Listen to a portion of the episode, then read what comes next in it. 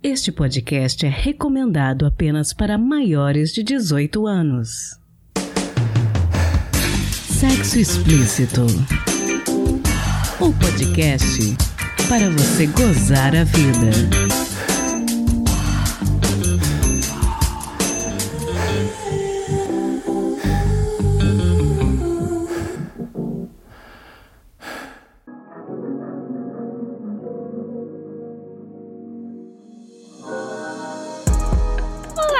Namoradinhas, tudo bem com vocês? Aqui quem fala é Priscila Armani e esse é o Sexo Explícito, podcast que incentiva sempre a reflexão e a investigação sobre aquilo que incomoda. No episódio de hoje, que é especialmente direcionado a todos ouvintes com vulva, vamos conversar sobre sangramento uterino anormal uma queixa ginecológica comum e afeta até 40% das mulheres no mundo. Conversamos com a ginecologista Teresa Embiruçu, que nos esclareceu as possíveis causas e tratamentos, além de explicar um pouquinho o que se encaixa nessa categoria de sangramento anormal. Este é um episódio para ouvir com calma e atenção. E antes de irmos para a entrevista, gostaria de pedir que você considere apoiar financeiramente o sexo explícito e possibilitar que nós possamos melhorar o podcast.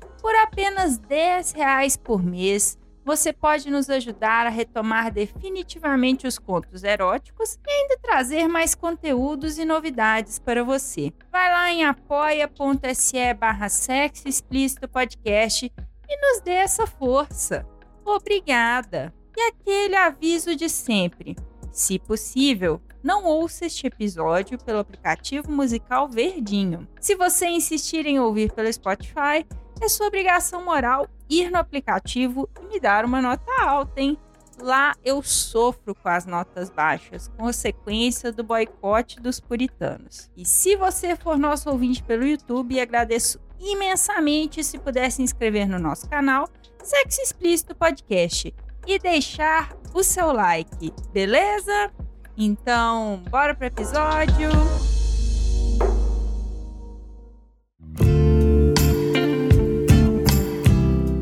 Doutora, por favor, diga para os nossos ouvintes quem é você, quais são os seus pronomes e o que que você faz. Eu me chamo Tereza, sou Tereza Sul, sou médica ginecologista, obstetra e tenho formação em sexualidade humana. Trabalho já como ginecologista há 15 anos, ao mesmo tempo, né, como obstetra e também tenho essa formação em sexualidade. Eu sou de Salvador, mas eu já vim aqui para São Paulo também, tem 15 anos que eu tô aqui e é isso. Bom, doutora, você se importaria de explicar de maneira simples simples, o que, que seria o sangramento uterino anormal, para quem ainda não sabe? Antes de da gente falar do sangramento uterino anormal, eu acho que vale a pena a gente pensar no que, que seria um sangramento normal. Então, quando a gente fala em sangramento menstrual normal, a gente tem que lembrar que é um sangramento cíclico, e que é, acontece de uma forma espontânea. Então, por exemplo, quando a gente está usando algum método contraceptivo, quando a gente tem algum método hormonal que a gente tem sangramento, esse sangramento não é uma menstruação. Então, quando a gente fala em menstruação, a gente está falando de uma menstruação de um sangramento fisiológico que ocorre de uma forma espontânea e cíclica. Então, quando a gente tem esse sangramento menstrual, a gente tem aí mais ou menos em torno de 3 a oito dias de sangramento menstrual e que o intervalo ele vai geralmente entre 24 e 34 dias. Hoje já se entende que até 38, mais ou menos já seria normal esse intervalo entre uma menstruação e outra. Do mesmo jeito em relação à quantidade. Então, quantidade a gente tem aí em torno de 30 a 80 ml. Putz, é difícil saber ml, né? Então a gente fala muito assim de quantidade de, de troca de absorvente. Hoje a gente tem o, o, o coletor, tem outras formas de absorver esse sangue sangue. Então, em relação à, quantidade, é mais difícil a gente quantificar, mas a gente pode falar nessa questão da presença ou não de coágulos, né, que é, que é aquela formação do sangue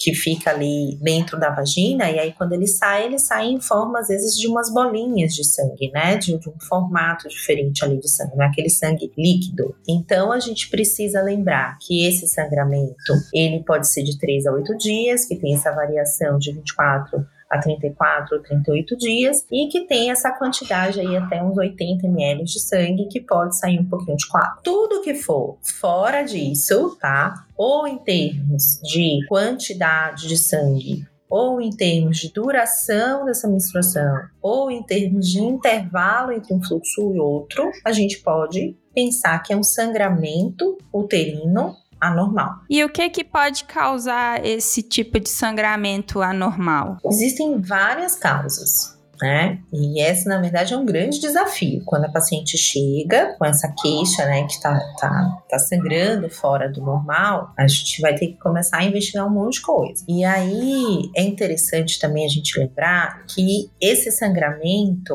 ele, para ser anormal e para a gente começar essa investigação, tem que ser uma coisa também persistente. Porque em um momento ou outro da nossa vida, esse sangramento ele pode fugir um pouquinho aí, né, desses parâmetros que eu falei no início. Então, a gente pode ter um mês que a gente misture muito, um mês que a gente misture menos. E aí, quando acontece de forma esporádica, a gente não vai precisar investigar. Mas quando esse sangramento ele está fora do padrão habitual dessa pessoa e persiste aí numa média de uns três meses, a gente começa a investigar.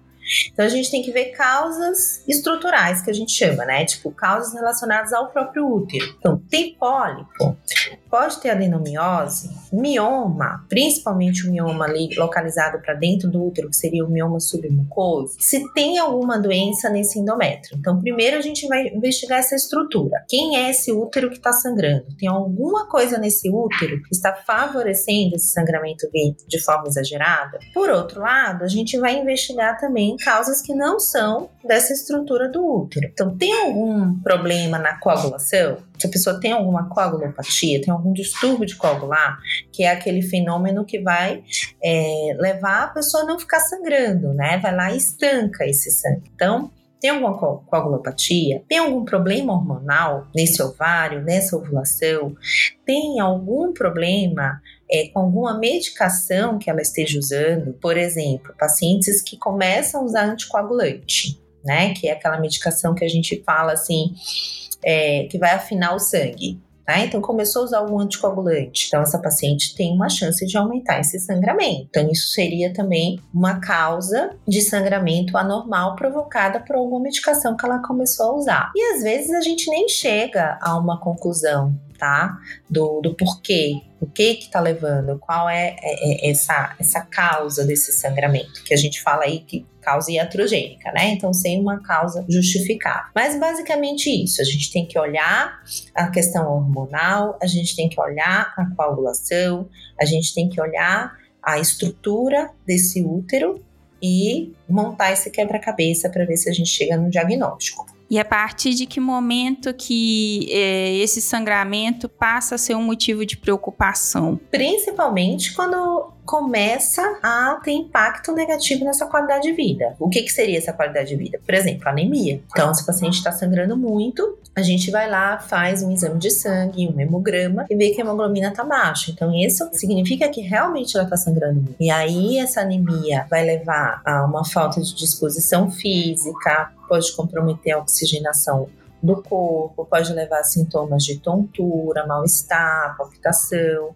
A gente tem que tratar esse sangramento para não causar essa anemia. Se é uma paciente que está tendo muita cólica por conta desse sangramento, então, geralmente, quando existe esse sangramento aumentado, você está produzindo ali é, substâncias no corpo que, que são substâncias inflamatórias, né? Então, às vezes dá essa cólica, esse desconforto é, no ventre, no abdômen, e isso também vai ter um impacto negativo. Às vezes vai deixar de trabalhar, vai deixar de ter uma vida social, porque está sangrando de forma intensa. Às vezes começa a ter alergia aos produtos que usa para conter esse sangramento. Então, às vezes, é aquela paciente que precisa usar assim, muito absorvente, aqueles absorventes noturnos, bem grandões, assim. E, e aí, às vezes, acaba tendo alergia na virilha, na vulva, tem impacto negativo na vida sexual. Então, é a pessoa que, que não consegue transar, não gosta de transar sangrando, e aí tá passando 15 dias no mês sangrando. Então, é, nessas situações, né, principalmente na situação de anemia, principalmente nessa perda de sangue excessiva que leva a um monte de, de transtorno na vida dessa, dessa pessoa, a gente vai precisar tratar. Então esse sangramento ele pode vir ou não acompanhado de dor, né? Não necessariamente. Não necessariamente, mas geralmente quando tem um sangramento assim muito intenso, é muito mais provável que tenha dor né? Mas pode sim ter um quadro de sangramento sem, tanto quadro de, de dor. Então, pelo que a gente está conversando, o diagnóstico ele é meio que é, tentativa e erro, né? Deve fazer vários tipos de exame para ver se consegue descobrir a causa, né? Sim. O primeiro passo é fazer esse mapa menstrual, né? Então, assim, que essa pessoa tenha, por exemplo, anotado os três últimos ciclos menstruais. Então, quando que começa a menstruação, quando que termina, qual o intervalo entre o primeiro dia da menstruação e o primeiro dia da menstruação seguinte. Então, para a gente entender qual que é esse padrão, o padrão, como que era o padrão habitual dessa mulher e como está sendo agora, né? Então, o primeiro passo é esse mapa menstrual. E aí a gente vai dosar hormônios. Por exemplo, tem hormônios da tireoide que também vão interferir nesse ciclo menstrual. Tem a prolactina que vai interferir no ciclo menstrual. A gente precisa afastar se essa mulher ela não está grávida, se ela não está tendo um aborto, se ela não está tendo aí um início de gravidez. Então, é um exame, o, o beta-HCG, principalmente naquela fase ali reprodutiva, né, que a gente também pede para ver se não tem aí alguma, alguma complicação acontecendo, se ela não, de repente nem sabia que estava grávida. E a gente pede geralmente ultrassom transvaginal para a gente olhar essa estrutura do útero e ver se tem alguma coisa que a gente consiga ver de uma forma mais clara. Então, por exemplo, um mioma, um pólio. Se na ultrassonografia deixa a gente em dúvida, a gente pode pedir uma ressonância pélvica, que aí a gente consegue ver melhor a adenomiose, a gente consegue ver focos de endometriose endometriose. Às vezes a gente vai precisar de um exame mais invasivo, que é aquela esteroscopia, que é um examezinho que a gente passa uma câmera por dentro do útero para ver como está dentro do útero e esse endométrio. Então a gente precisa ali fazer uma, uma biópsia, às vezes, do endométrio, se a gente suspeita que o problema desse sangramento anormal se é do endométrio. Então, primeiro passo é o mapa menstrual. Como que está funcionando né? Como que ela funcionava antes e como ela está agora. E aí, a partir desse mapa menstrual, a gente vai lançar mão de alguns exames. Exames laboratoriais, né? Dosagens no sangue, exames de imagem e às vezes algum exame mais invasivo. Tem duas fases da vida da mulher que é mais frequente esse sangramento anormal. Uma é logo quando ela começa a menstruar, ou seja, quando ela entra na puberdade, o início da, da vida menstrual. É muito comum, ali nos dois primeiros anos de, de menstruação, ter essas irregularidades menstruais e ter sangramentos muito intensos. Isso é bem comum.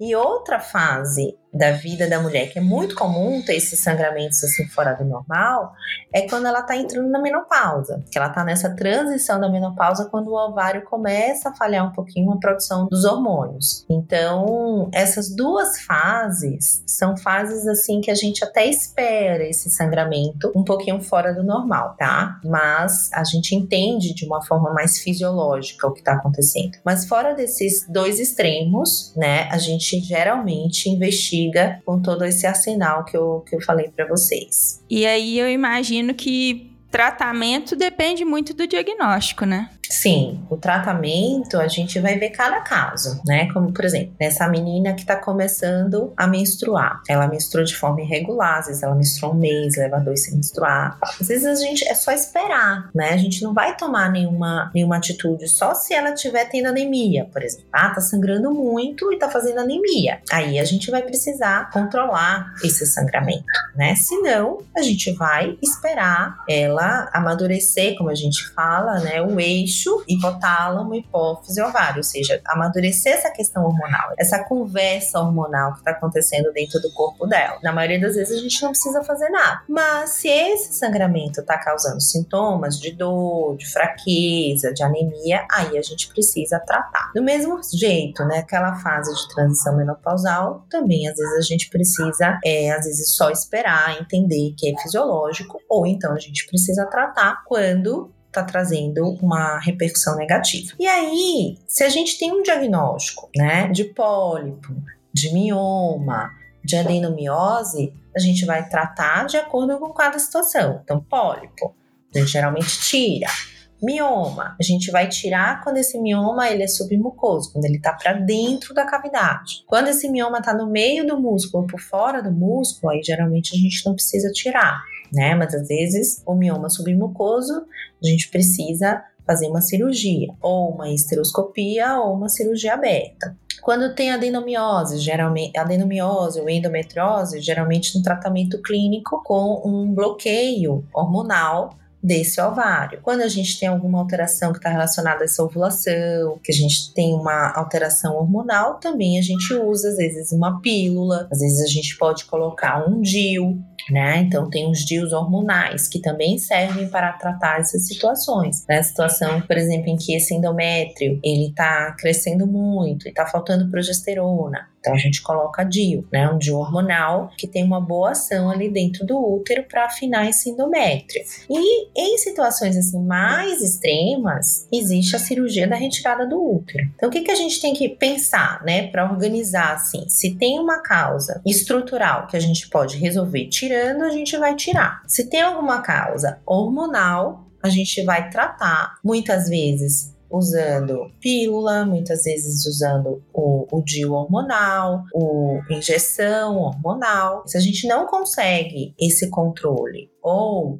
dependendo da situação, por exemplo, de um, do mioma e tal, a gente precisa chegar num caso extremo, que seria a retirada do útero. Em algumas situações mais leves, até mesmo quando eu falei ali da menina que começa a menstruar, às vezes se a gente usar um comprimido de anti-inflamatório ou usar um comprimido de um remédio que vai agir nesse sistema de coagulação, que geralmente é o ácido tranexâmico, a gente vai ajudar também a diminuir esse fluxo. Então, se não tem uma causa estrutural e se não tem uma causa maior, às vezes a gente consegue diminuir esse sangramento apenas tomando um anti-inflamatório e um remédio que vai agir no sistema de coagulação. E aí a gente vai conseguir reduzir, por exemplo, esse sangramento em torno de uns 60 a 70%. E aí a paciente fica bem. Então, a gente tem tratamentos clínicos e tem tratamento cirúrgico. E qual seria assim o tratamento mais definitivo de todos? Seria a retirada do útero. Bom, é, eu tô aqui pensando nos ouvintes que talvez não tenham um controle assim tão regular sobre a sua menstruação.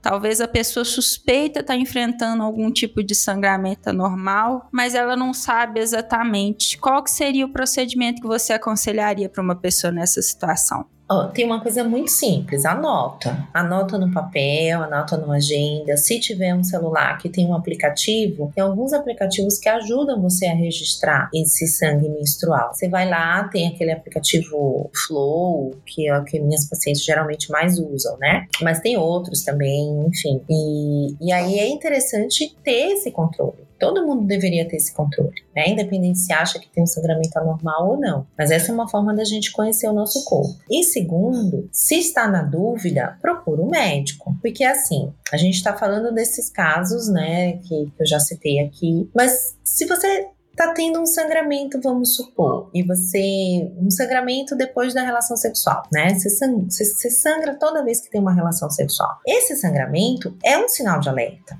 Então você tem que ir no médico para avaliar como é que está esse colo do útero. De repente, pode ter uma infecção no colo do útero que esteja causando sangramento. De repente, pode ter aí uma alteração já de pré-cancerosa, câncer de colo de útero. Às vezes, está com um DIU e esse DIU está saindo do lugar. Não é só o sangramento exagerado ou anormal que vai ser um sinal de alerta para você procurar ajuda. Qualquer sangramento que esteja assim meio que, que fora do esperado. Então, por exemplo, sangramento pós-coito, pós-relação sexual. Você já parou de menstruar, você já está na menopausa e você começa a sangrar. Isso não é normal, né? Então você não está voltando a menstruar. Tem alguma coisa diferente aí acontecendo. E se você está sangrando, mesmo que seja pouquinho, fora do seu ciclo menstrual, tem alguma coisa que não, não tá normal. Então, quando a gente fala assim, ah, sangramento uterino normal, a gente pensa logo assim, uma quantidade muito grande de sangue, né, e vindo de uma forma assim muito frequente. Mas eu só queria chamar atenção né? Como você falou assim, como se fosse um sinal de alerta, né? Só queria chamar atenção, porque se você estiver tendo algum sangramento que está fora de ordem, que você não tinha e passou a ter, procura médico, procura um médico para investigar. É muito importante, com certeza. Bom, doutora Tereza, eu queria muito te agradecer por ter conversado com a gente, ter esclarecido algumas dúvidas, né? Deixa, por favor, os seus contatos nas redes sociais para quem quiser continuar esse bate-papo em outros espaços. Eu que agradeço, foi um prazer. Meu nome é Tereza em Biruçu, né, com cedilha, e meu Instagram é dra.tereza em Birucu que aí fica sem a cedilha, tá? Então eu acho que o Instagram talvez seja a forma mais fácil de vocês é, entrarem em contato comigo. Sensacional. Lembrando para os nossos ouvintes que na descrição do episódio lá no nosso site sexoexplicitopodcast.com.br eu vou colocar direitinho o link para o Instagram da doutora Tereza. Muito obrigada, foi um prazer. Igualmente.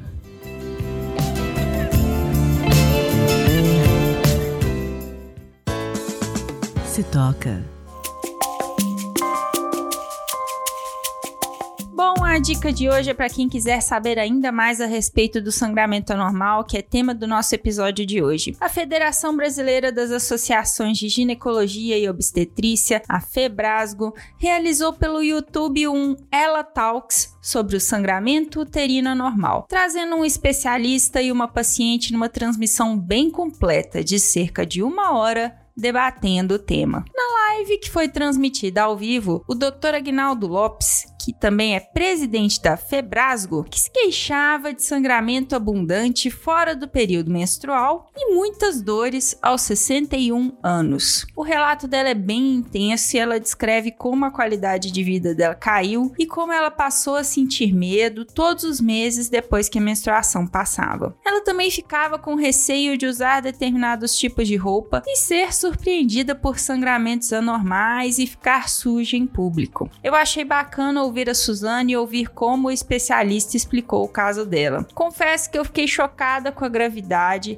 e como ela teve que lidar sozinha por tantos anos com algo tão sofrido. Ela chegava a ter de ir pro hospital para tomar soro por causa do sangramento excessivo. É muito bom que atualmente a gente conversa mais sobre assuntos que antigamente eram tabu e graças a isso muitas mulheres têm buscado ajuda e melhorado a sua qualidade de vida. O link para o Ela Talks da Febrasgo sobre sangramento uterino anormal vai estar na descrição do nosso episódio no site sexoexplicitopodcast.com.br. Você também pode encontrar o vídeo no canal da Febrasgo no YouTube.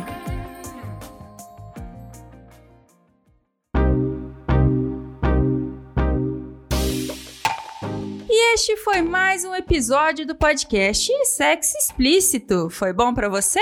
Lembrando que todas as informações sobre esse e os demais episódios estão em sexoexplicitopodcast.com.br. Nosso site é o melhor lugar para você ouvir o nosso podcast. Pedimos a você que, se possível, não ouça o Sexo Explícito pelo aplicativo Verdinho. Este programa foi editado pela Voz Ativa Produções, produtora de audiovisual independente de protagonismo preto, feminino e LGBTQI mais. Conheça mais no Instagram arroba VozAtivaProd. Quer ser meu contribuinte? Você tem duas opções, pelo nosso apoia-se em apoia.se barra sexo explícito podcast e pelo Pix do podcast, que é também o nosso e-mail de contato, sexoexplicitopodcast.gmail.com. Este episódio não seria possível sem os meus contribuintes do mês de abril.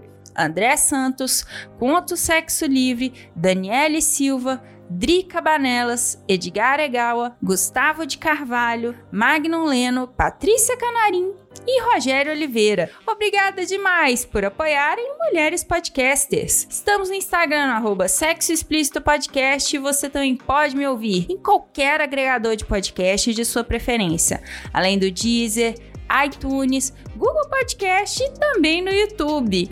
E aí, o que você está esperando? Bora gozar a vida? Beijo!